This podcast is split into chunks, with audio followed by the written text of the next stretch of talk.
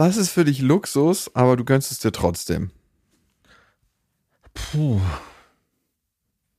Ich empfinde das, was ich mir gönne, gar nicht so wirklich als Luxus. Es muss ja was sein, bei dem ich selber das Gefühl habe, das ist eigentlich zu gut für mich, weil was ist Warme sonst- Duschen. Warme Duschen. Naja, genau. Was ist Luxus? Also äh, Luxus, wenn es um Essen geht, war es früher so, dass ich extrem geizig war und dachte, Mhm. ah nee, das ist zu teuer. Kommt nur in meinen Körper rein, das darf nicht viel kosten. Genau. Und hab, war da extrem geizig und mittlerweile ist es so, dass ich da fast gar nicht mehr aufs Geld gucke. Also auch bei Okay. Einkäufen. Ey, letztens habe ich einen Honig gekauft für 13 Euro. Mm. wo ich dachte, hui, aber warum nicht? Probiere ich mal aus.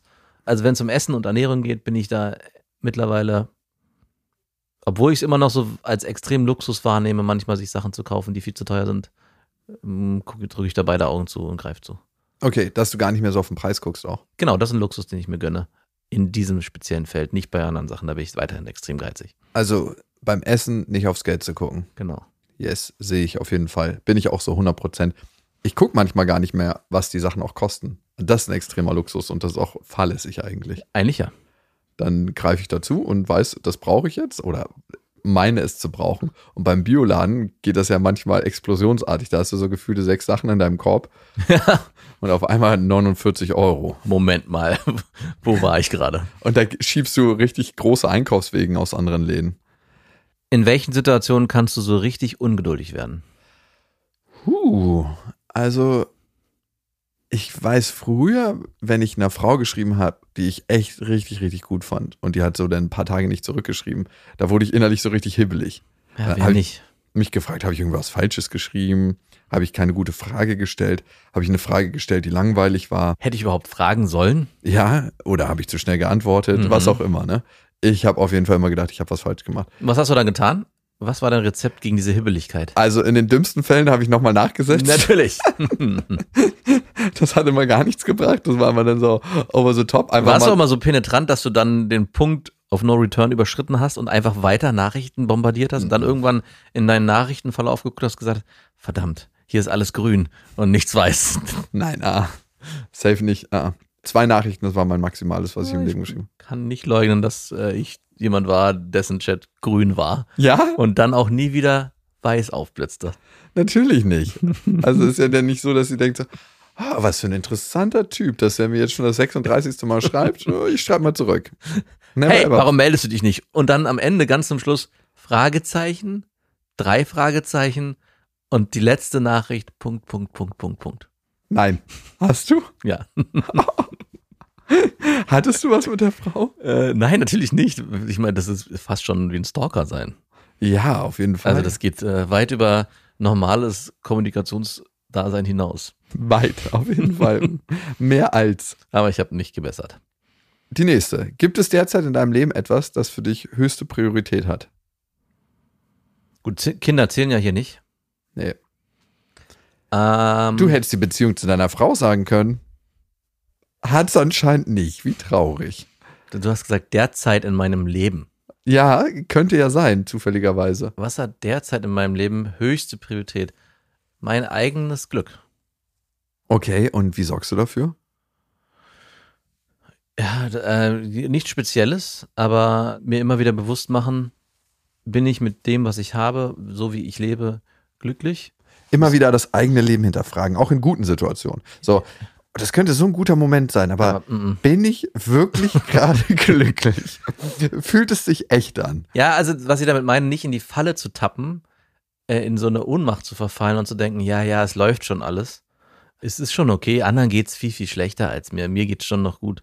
Sondern, dass man wirklich sich immer wieder bewusst macht, bin ich wirklich glücklich gerade? Und das abklopft und diese Fragen dann auch wirklich mit Ja beantworten kann.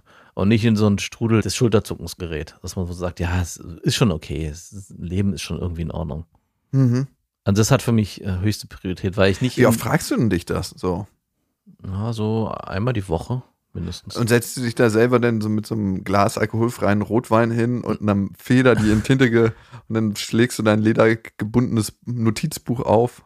Nee, es gibt einfach Momente, wo ich, hat ja jeder, wo es einem vielleicht nicht so gut geht. Oder wo man vielleicht auch, wie du sagst, es alles gut ist. Red dich da nicht raus, immer dieses Momente, wo es einem nicht so gut geht, hat ja jeder. Okay, dann lass ich es so stehen. Wo es mir nicht so gut geht, äh, wo ich dann einfach mich, weiß nicht, wo ich unglücklich, unglücklich bin, aber einfach nicht so einen guten Tag habe und denke so, woran liegt es? Und dann Ja. nicht in Gefahr laufen will, es irgendwie an einer Kleinigkeit festzumachen, ja, das Wetter ist schlecht, sondern auch dann drüber hinaus schaue und sage, es liegt es vielleicht an allem oder ist es wirklich nur das schlechte Wetter? Mhm. Und sich dann immer wieder bewusst zu machen, okay, es liegt nur an dem schlichten Wetter. Und wenn ich erkenne, dass es an was Größerem liegt, dann noch was dagegen zu tun, wenn es eintreten würde. Ja. Oder wie Lilla immer zu sagen pflegt, manchmal ist man traurig und es gibt keinen Grund. Mhm. Und das dann auch zu akzeptieren. Kannst du das gut? Ja, aber es ist schon einfacher zu erkennen, warum man traurig ist. Und die einfachste Lösung für mich ist, ich werde krank. Weil es gibt vor meinem Krankwerden so eine kurze Phase, wo ich so Depri werde und dann denke so, was ist los? Und am nächsten Morgen wache ich mit Halsschmerzen auf und denke, ah, okay, das lag daran. Also das ist einfacher, als einfach nur ertragen zu müssen, man ist schlecht drauf, weil man einfach schlecht drauf ist. Hm, okay. Aber es kann ich gut aushalten. Ich bin sowieso jemand, der eher sich manchmal im Schlechten suhlt, also eher auch melancholische Filme guckt oder traurige Geschichten oder tragische Sachen oder auch äh, gruseligen Kram, Horrorkram und sowas. Also nicht Horrorfilme, aber auch Bücher, wo es eher düster ausgeht. Ich finde Filme auch besser, wenn sie schlecht und tragisch enden. Zumindest wenn sie die Prämisse haben, tragisch sein zu wollen und nicht dann mit einem Happy End enden. Ja, ich, vielleicht siehst du ja auch eigentlich dein Leben so. Am Ende wird doch alles noch schief gehen. Ja, am Ende geht auch alles schief. Ja gut, am Ende sterben wir, ne? keine Frage. Also, aber das, Sterben ist nicht schief gehen. nö. Oder wie Lilla sagen würde, ist Lilla die neue Zitatgeberin, erst sind wir tot, dann leben wir, dann sind wir wieder tot. Äh, oder wie Felix, als meine Frau ihn gefragt hat, wollen wir Opa fragen, ob er den Schrank mit uns aufbaut? Und Felix sagt, ja, bei Papa dauert es immer so lange. Oh Gott, oh Gott.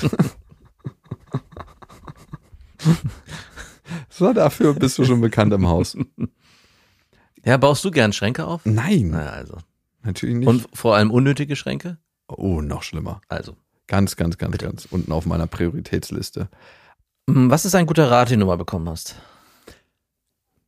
Ich habe lange für meine Mutter gesorgt, auch so im finanziellen Sinne, ne? dass ich ihr Urlaube finanziert habe, dass ich einfach geguckt habe, dass sie nicht pleite geht, dass sie halt jeden Monat so ein bisschen was bekommt oder wenn sie was brauchte oder sich Sachen kaufen wollte.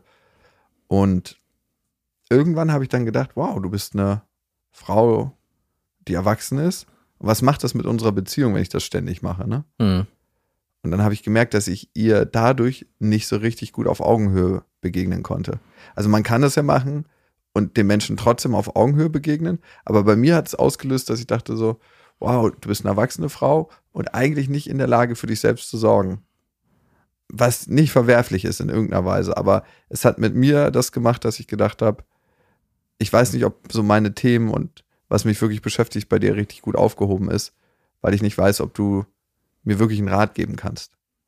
Und dann habe ich aufgehört damit. Und klar, wenn, bevor sie jetzt irgendwie auf der Straße landet oder so, würde ich natürlich eingreifen. Aber habe dann gemerkt, dass sie fähig ist, das selber alles zu machen und zu regeln für sich. Und dadurch hat sich ein neues Verhältnis aufgetan. Also, wie soll ich das übersetzen? Ich glaube, die Übersetzung dafür wäre, hindere Leute nicht immer daran, an ihrem eigenen Leid zu wachsen. Weil das kann ja auch ein Katalysator für eine Entwicklung sein, wenn du irgendwie finanzielle Probleme hast. In manchen Fällen, nicht in allen. Ne? Mhm. Dafür zu sorgen, dass du mehr Geld bekommst, wenn du irgendwie unzufrieden bist mit deiner Figur, deine Ernährung umzustellen. Also es kann ein Katalysator sein, muss es nicht immer, ne? Aber in dem Moment, wo ich immer gleich sofort einschreite und helfe, hindere ich manchmal den Menschen daran, an seinen eigenen Themen zu wachsen. Wenn ich das richtig verstanden habe, hast du dir selber den Rat gegeben. Nee, den hatte ich. Natürlich. Der kam mir selbst. Da gab es keinen Ratgeber. Nee, der kam in einem Gespräch auf mit einer Psychotherapeutin, mit der ich gesprochen hatte. Und die meinte das. Okay. Also mit der hatte ich privat gesprochen, jetzt nicht in der psychotherapeutischen Sitzung und die meinte das so. Und dann habe ich gedacht, ja, probiere ich mal aus. Und gleich so, klack, Geldhand zu. Mhm. Nein. Also mir leuchtete es ein, aber ich musste es natürlich in der Praxis probieren und irgendwie war das sehr, sehr gut für mich. Was ein guter Rat, den du mal bekommen hast? Ich erinnere mich an sowas immer extrem schlecht oder gar nicht. Aber ich weiß, und ich glaube, ich habe es auch schon mal erzählt, das Beste, was mir passiert ist, dass meine damalige Freundin mir geraten hat, mit dem Studium aufzuhören. und eine Ausbildung zu machen. Ja?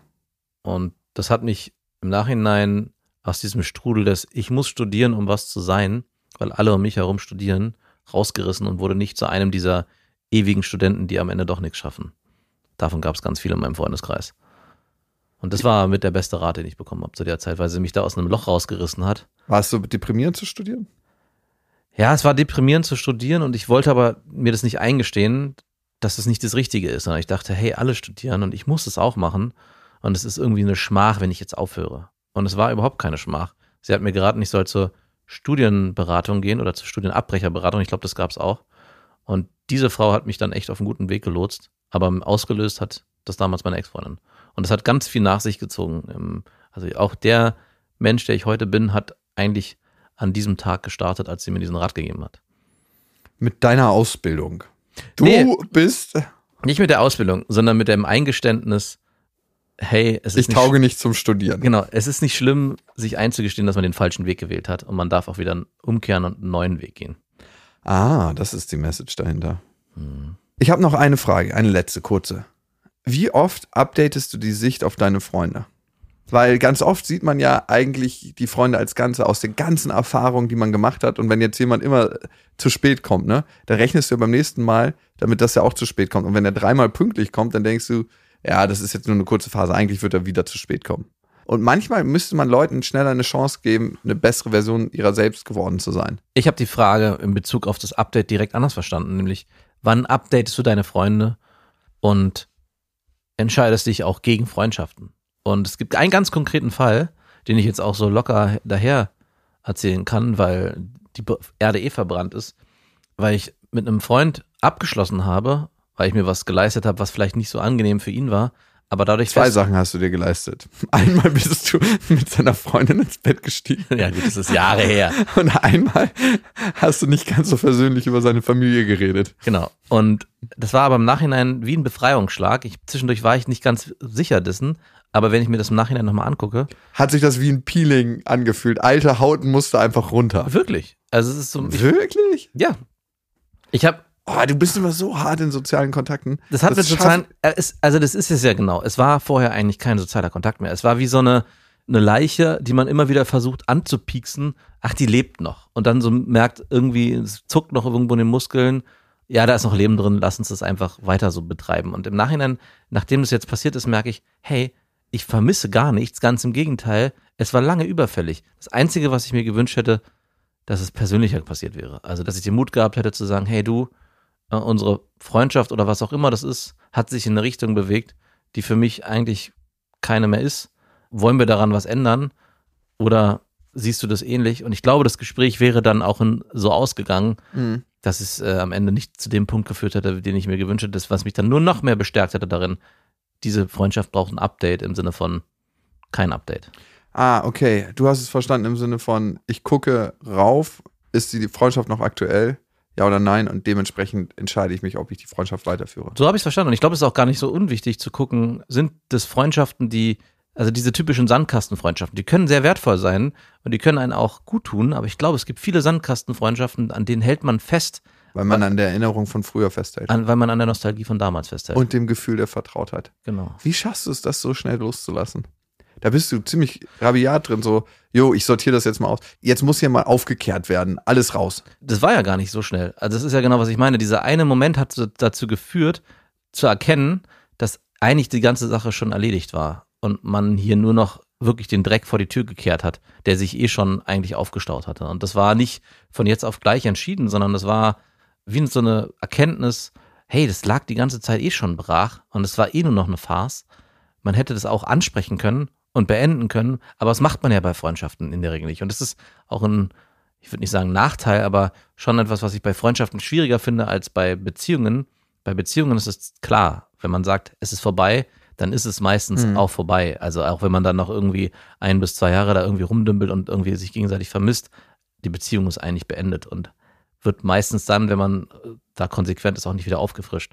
Bei Freundschaften gibt es sowas nicht. Das dümpelt meistens jahrelang irgendwie so dahin und ähm, man meldet sich nicht mehr, man sieht sich nicht mehr und wenn man sich dann irgendwie trifft, denkt man, huch, ja stimmt, den kenne ich ja und das ist ja eigentlich ein Freund und ich muss mich jetzt irgendwie verhalten. was schade ist. Ich glaube, auch da wäre es oft ganz gesund zu sagen, hey, dass man dann ein natürliches Ende einleitet, wenn es dann soweit gekommen ist und das auch ausspricht. Und vielleicht dann sogar die Möglichkeit hat, Sachen neu zu entflammen und zu entfachen und zu sagen, hey, vielleicht probieren wir es nochmal auf anderem Wege zusammen. Gar nicht so unclever, weil man dann Klarheit hat in seinem Leben und keine alten Güter mitschleppt. Genau. Weniger Ballast. Weniger Ballast.